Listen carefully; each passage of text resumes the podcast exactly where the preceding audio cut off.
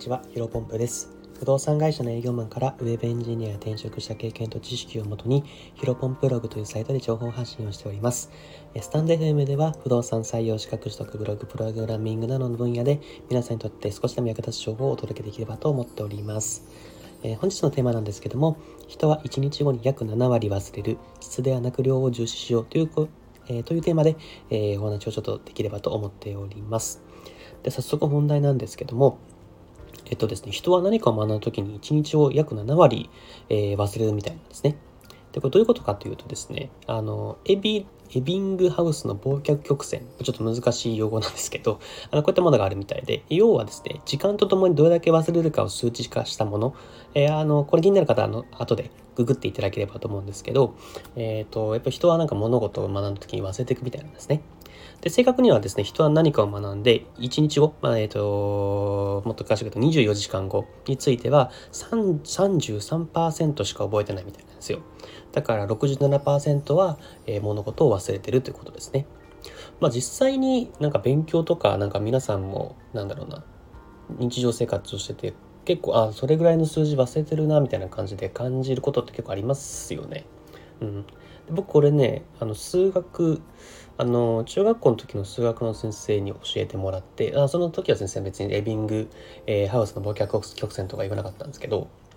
なんかその1日後えー、っと7割忘れるからしっかり勉強しなさいみたいなことを言われてその時はねあのあんまり刺さってなかったんですけどなんだろうあの刺さってなかったんですけどあのそういったこともあるのかっていうのは今でも覚えてますね。もっと具体的に言うとですねあのそれぞれパターンがあります。20分後には42%忘れる。1時間後には56%忘れる。9時間後には64%忘れる。でさっき言った1日後。24時間後には67%忘れる。でここからはですねあのー、割合が減ってきまして、2日後には72%、6日後には75%、31日後、1ヶ月後には79%忘れるみたいですね。なので、あの、20分後に42%ってなんかもう結構もう半分くらい人って忘れるみたいなんですね。なんかうまくできてるというか何なんですかね、人間ってね。うん。例えば僕の例で言うと、20分ぐらいで忘れたことがですね、僕、あのー、前もお話ちょっとしましたけど、もともと不動産の営業マンだったんですね。で、賃貸物件で、あの、お客さんにご案内するじゃないですか。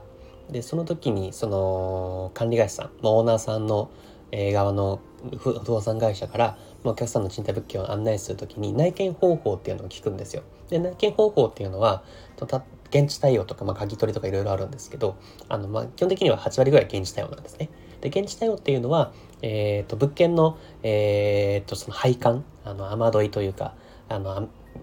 あの雨水を流すところの管っていうんですかねとかあの手すりとかに、まあ、キーボックスって言って、まあ、南京錠とかその鍵が閉まってるのが箱みたいなのがあるんですよ。であまあこれ不動産じゃないと皆さんはご存知ないと思うんですけど。でそこでですね4桁の番号っていうのがあって南京錠とかそのキーボックスとかも。で大体あの、まあ、4桁の番号があるんですけどその電話して聞くじゃないですか。でその時電話した瞬間は覚えてるんで別にメモなくても、まあ、別に4桁だし覚えてられるかみたいな感じで思ったりとかするんですけど実際にそのお客さんとえーと、歩いていくとか車とかで現地行くとですね大体忘れてるんですね。でもう一回聞くみたいな感じを新人のことに何回かやったことあったんでやっぱ結構人間って忘れちゃうんだなみたいな結構覚えてて、うん、あの電話した時は絶対に忘れないぞと思ってたのにあの忘れることもやっぱ結構あるんであのそこからももちろんねあの入社してもう何回もミスったんでそれから必ず電話して電話をして4桁の番号を聞いて必ず紙にメモするっていうのが、まあ、当たり前なんですけどやってました。そういうところですねやっぱ人間って 42%20 分後に忘れて、まあ、1ヶ月後に約8割あの忘れるみたいですね。でですね、ここで面白いというか続きがありまして、そのまあ42、20分後には42%とか1ヶ月79%、1日後には67%忘れるってお伝えしたんですけど、これをですね、適切なタイミングで、えー、と復習、もう一度同じ内容を見るとですね、記憶が100%に戻るみたいなんですよ。で、これ具体的に言うとですね、1日以内、えー、となど物事を覚えたとして1日以内に、えー、と10分えー、もう一回学習をするとですね、記憶100%に戻って、もう一回また1週間以内に、えー、勉強すると、5分勉強すると100%に戻って、1ヶ月以内に2分から4分の学習をすると100%に戻るみたいなんですね。そうするともうほぼほぼかなり記憶が定着していくっていう形になるみたいです。なのでですね、ここで僕が伝えたかったのがですね、えっ、ー、と、やっぱ人間はですね、繰り返し勉強していく方法しかないなっていうですよね。うん、でやっぱり一度に狭くあの一度にあの狭く深く質を求める勉強よりも、え広く浅くたくさん量をこなした方が僕はいいんじゃないかなと思ってて、まあ、実際に僕も、えーと、宅建とか FP2 級とか簿記とかさまざまな資格を持ってるんですけどまあそのエビエビングハウスのお傍客曲線を意識したわけないですがえっ、ー、となんか一点集中よりもあの広く浅くやった方がな記憶力あのつくなというので自分で勝手にやってました。まあ、例えば具体的に言うとですね、まあ、どうしようかな。えーと、僕、英検も持ってたんで、英単語、まあ、英単語を例にしてお話しすると、1日10単語を10日間、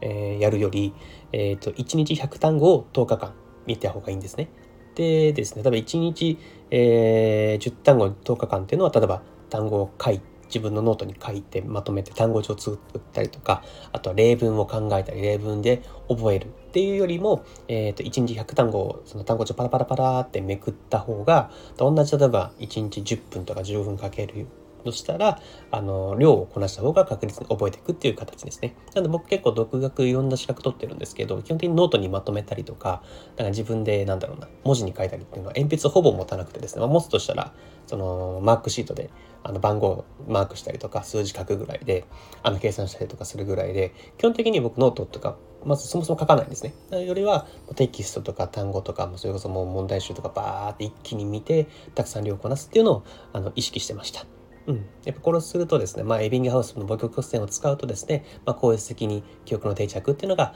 できるんじゃないかなというので、今日はあのお話しさせてもらった形になります。本日の話は以上ですね。まあ僕ですね、この勉強方法だけでなくてですね、まあビジネスとか、あのいろんな分野でこういうの役立つと思いますので、そういった情報をこれからも発信していければと思っております。で本日もですね、あの新しい時代コツコツと歩んでいきましょう。お疲れ様です。